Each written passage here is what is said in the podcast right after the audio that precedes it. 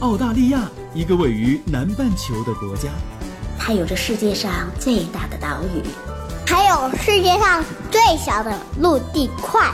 当然，它也有着最适宜人居的自然环境和最多元文化的融合。这是我看到的，也是我看到的。你好，我是甜甜圈，五岁女孩的妈妈。我是五岁的美拉拉。我们在澳洲，在路上。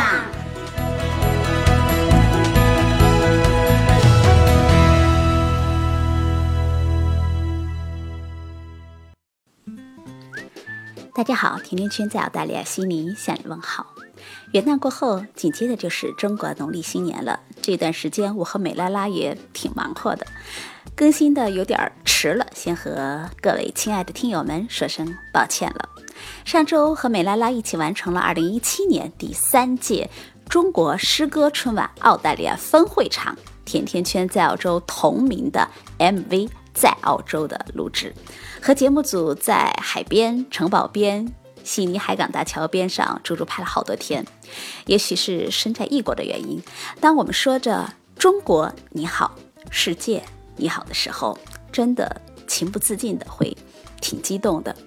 拍 MV 的那几天特别的热，即使我们涂了厚厚的五十加的防晒油，回到家里后发现胳膊还是被晒得红彤彤的。不过，这一定是我和美拉拉在澳洲的一段非常非常宝贵的记忆。喜欢甜甜圈和美拉拉的朋友们，可以在一月十四号。北京时间晚上八点收看新华网的现场直播，到时候会同步网络连接北美、欧洲、澳洲新华网、人民网、新华社、中央电视台、凤凰卫视、中新社以及北京电台旅游卫视等近十家地方卫视和数百家文学诗歌媒体、海量自媒体都会有互动。随着今年的临近，澳大利亚的华人们团聚起来要庆祝新年的氛围也越来越浓厚了。前几天，我和澳大利亚同乡会几个朋友在一块聊天，聊完了之后，哎，我真的会特别的感到惊讶，因为全澳一百多万的华人当中，有二十五万澳籍的上海人，占了在澳华人的大概五分之一。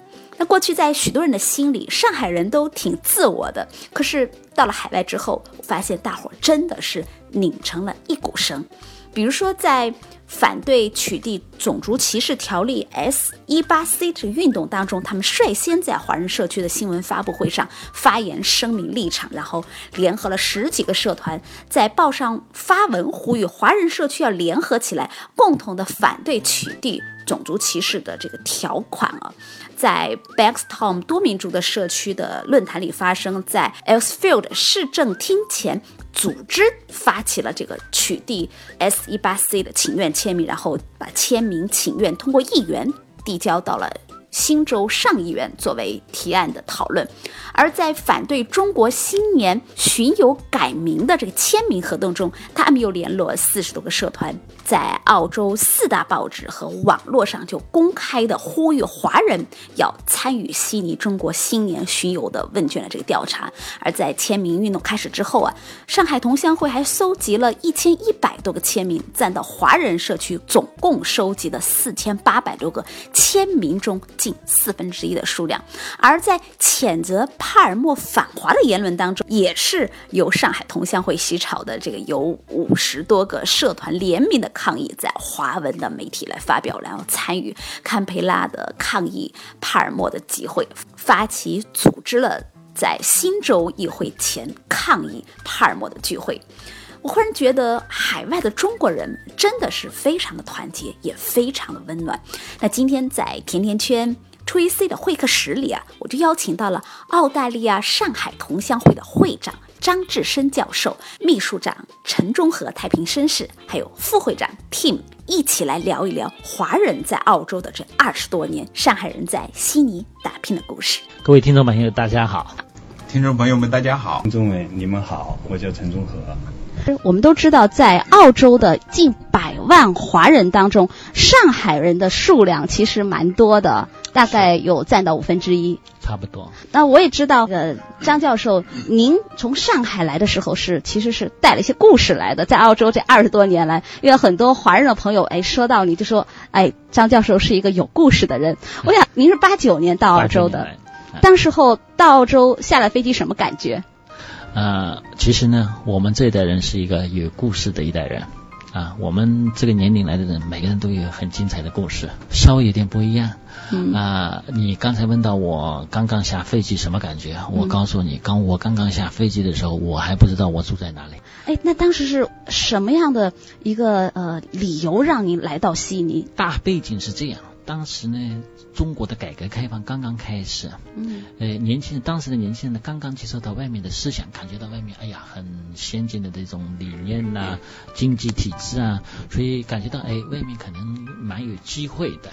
那个我们在那个时候就很想出来看看，主要是想看看外面世界，也找找外面是不是比有比较合适我们的机会。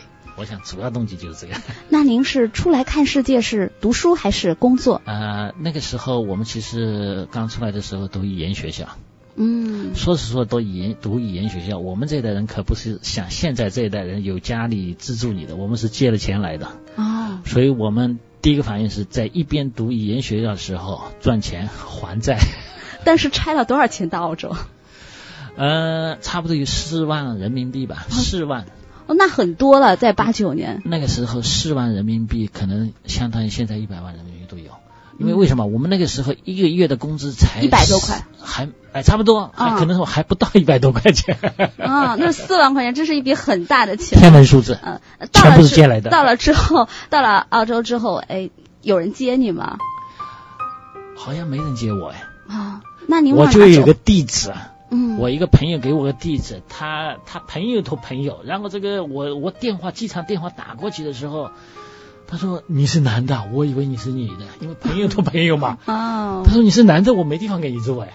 那正巧的时候，嗯、我跟我坐在飞机旁边的一个一个一个男孩子，因为我整个飞机都是留学留留学生，那个时候他说他住了一间房，他嫌贵了一点才找人。那个时候还好，我对他说你慢点先对其他人说哈，我先打个电话再说。哎。就是这个人救了我的急，要不然我来了以后真的没地方住。那其实也是运气特别好，运气特别好，朋友 运气特别好。飞机上认识的可能是有点急呃绝处逢生的那种味道。嗯，然后到了澳洲就开始一边学习语言，一边开始自己呃工作。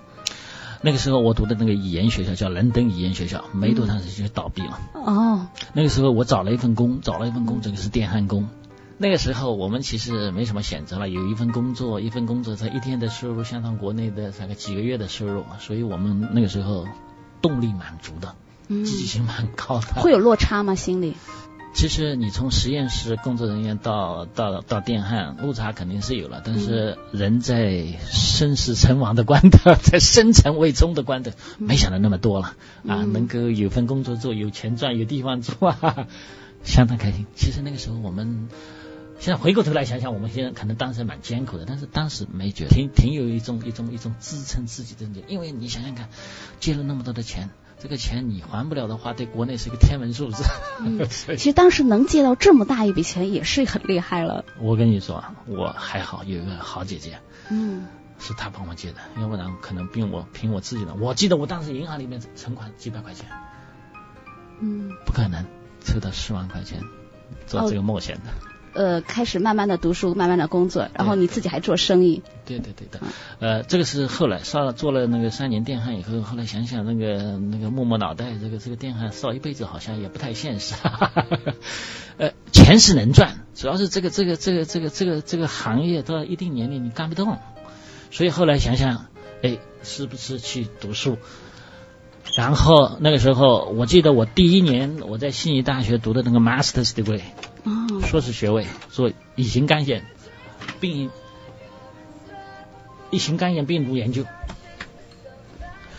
然后呃那个时候呃要第一第一个学期要付费的，嗯，我记得我把我三年打工的钱全部付到这个第一学期的这个费用当中去了，嗯，也当时也不知道第二学期的钱哪里来，但是就是就干上去了。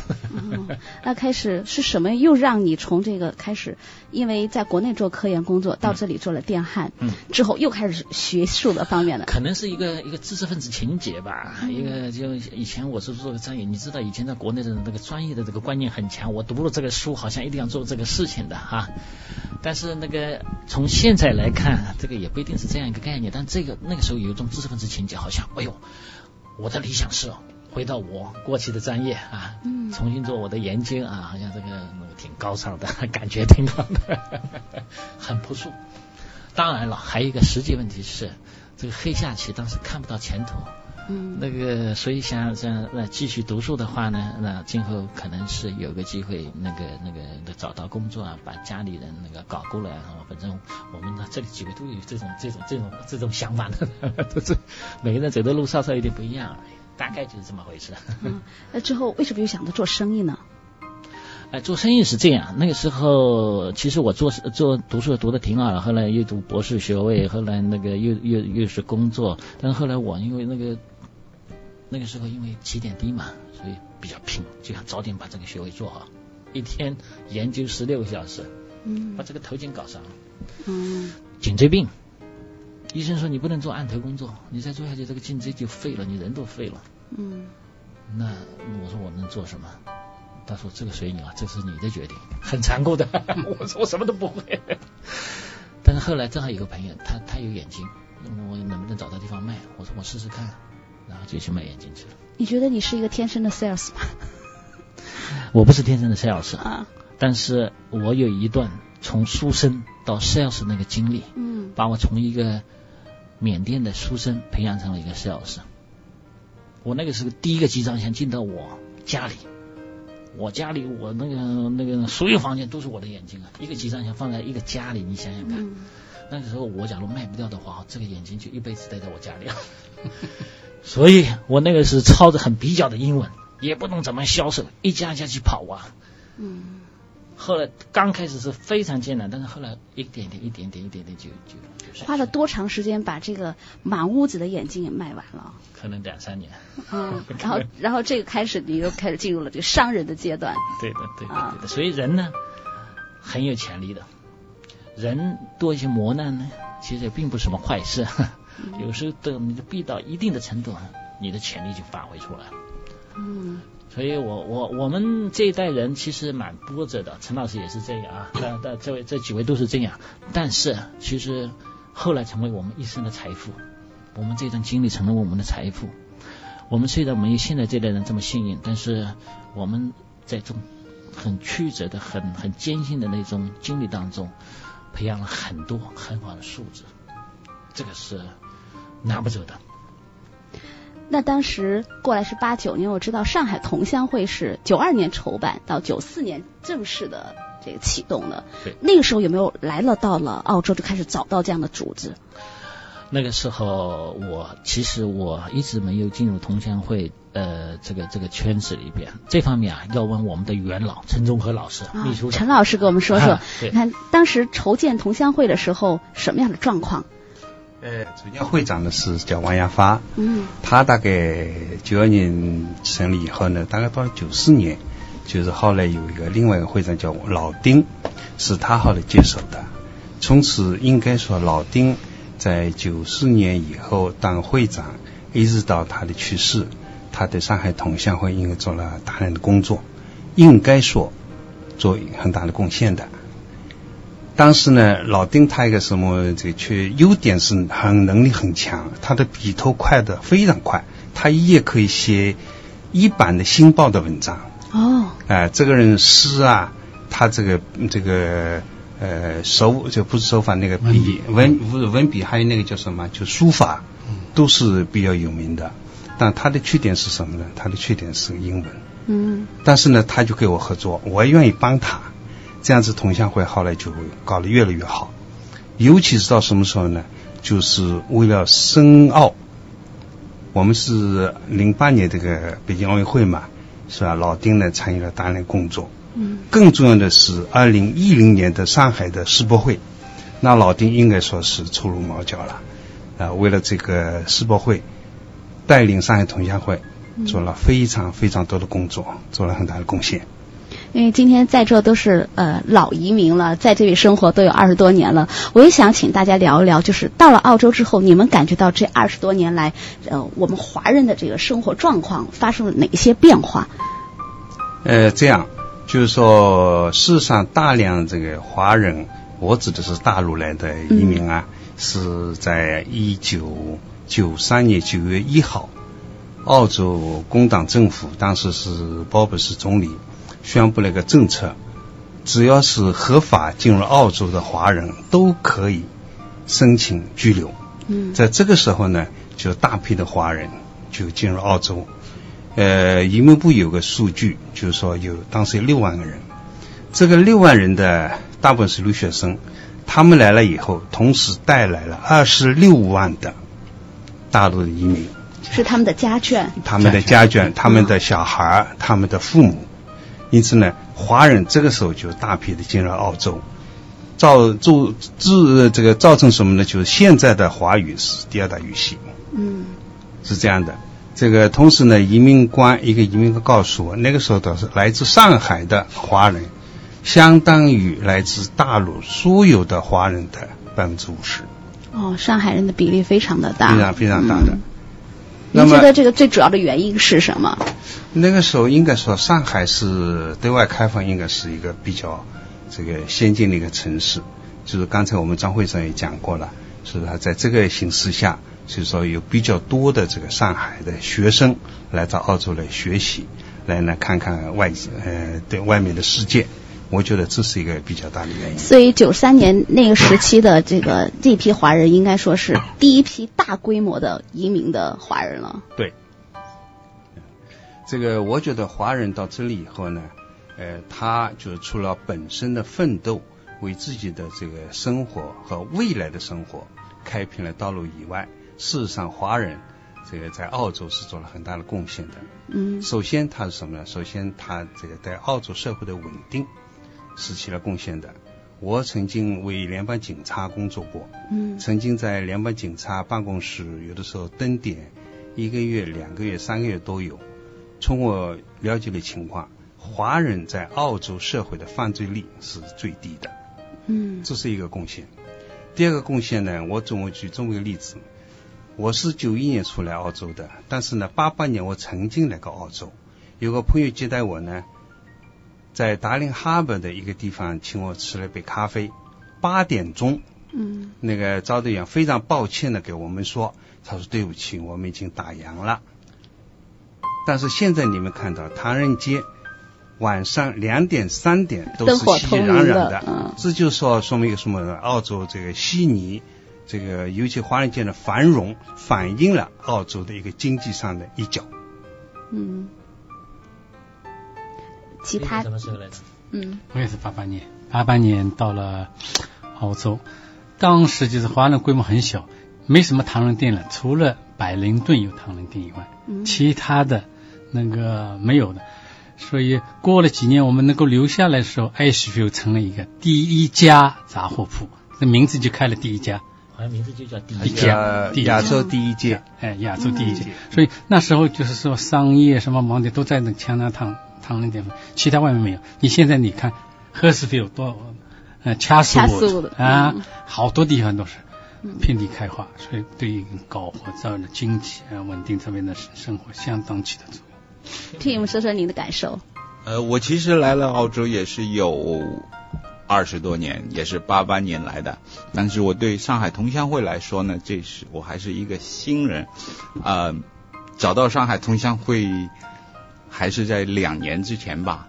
那当时有一种找到组织、找到家的那个感觉，因为大家都说的是乡音。因为平时呢，呃，在在街上也好，在工作也好，不是说英语就是说国语，但是有那么多的上海人聚在一块儿，大家是同一个地方来的，呃，口味也好，兴趣爱好也好，都非常接近，所以感到非常的兴奋。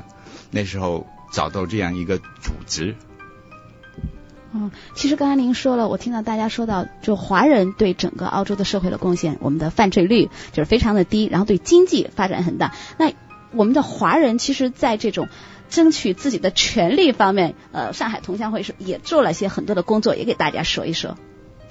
呃，这个是，呃，尤其是最近两三年以来哈，呃，我们上海同乡会整个团队和整个华人社区一起，就是说，呃，面对社区发生的事情，主流社会发生的事情，我们能够哎站出来，能够做我们认为应该为自己、为自己后代、为自己社区能够发出我们应该发出的声音，争取我们应该争取权益。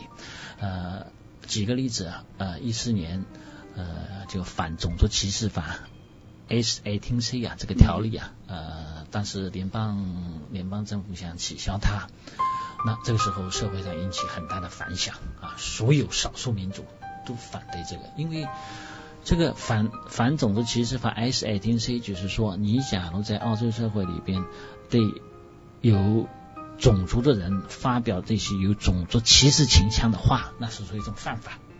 那这个条例实际上保护了我们这些移民，保护了我们这种少数民族背景的人。但是有人主流社会有人他说这个是言论自由，你随便说什么都可以，要取消这个东西。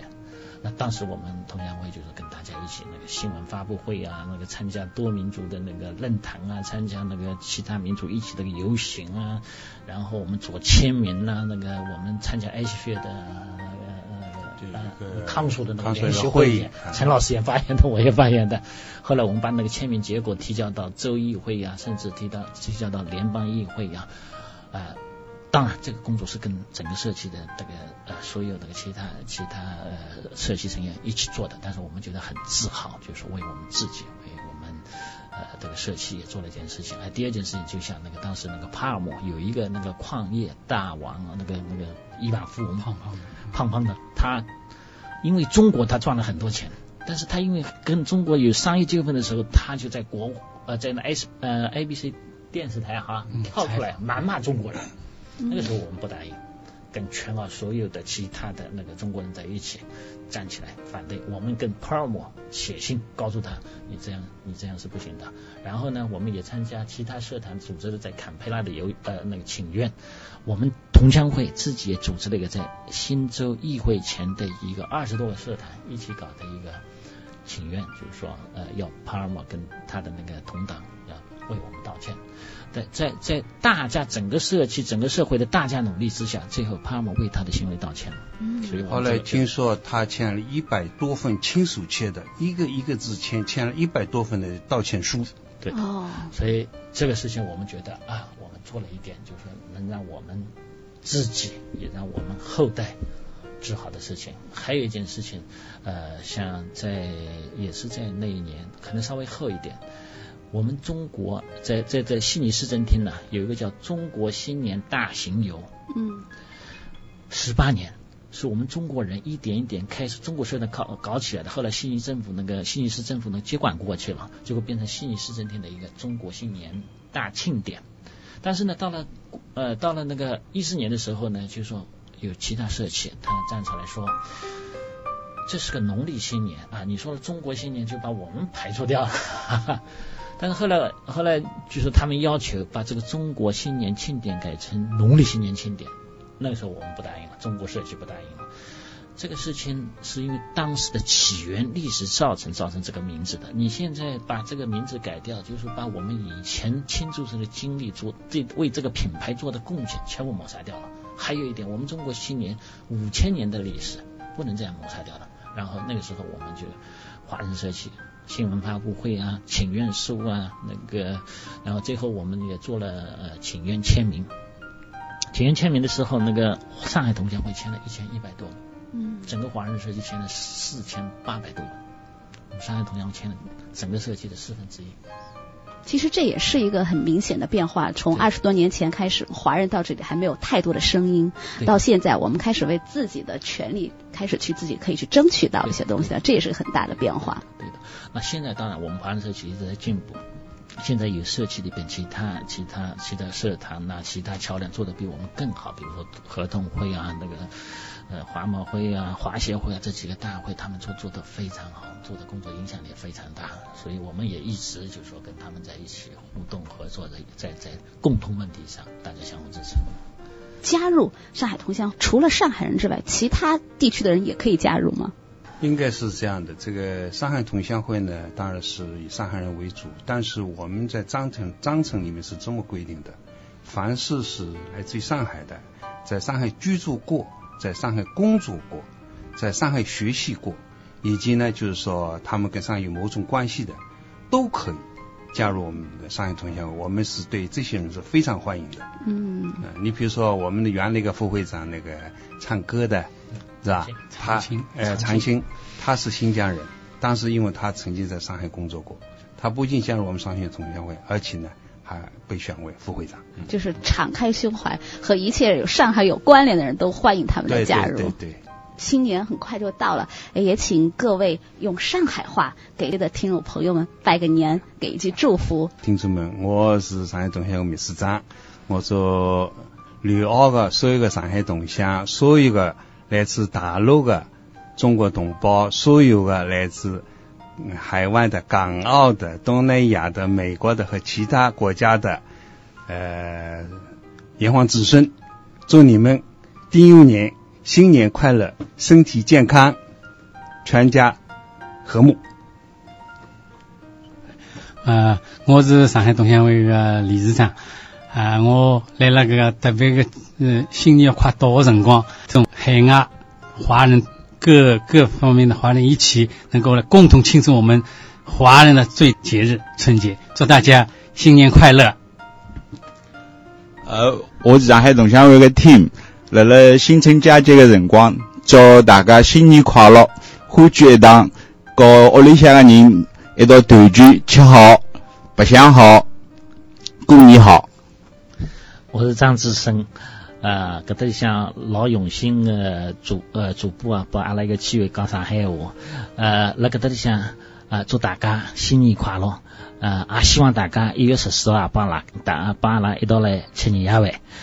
呃，我刚才的意思是，那个我非常感谢主播给我们一个机会，让我们说一下上海话，呃，给大家拜年，呃，我们希望大家新年快乐。在这里，甜甜圈也祝愿海内外的华人们健康平安。今天就到这儿了。如果你对澳洲的留学、移民、投资、置业、吃喝住用行有话要说，可以在节目下方直接点击“我要评论”或者加甜甜圈的微信 “FM 甜甜圈”的全拼 “FM T I A N T I A N Q U A N” 就可以和我互动了。甜甜圈在澳洲，给你说我看到的、听到的、经历着的和感受到的。我们。下期再见。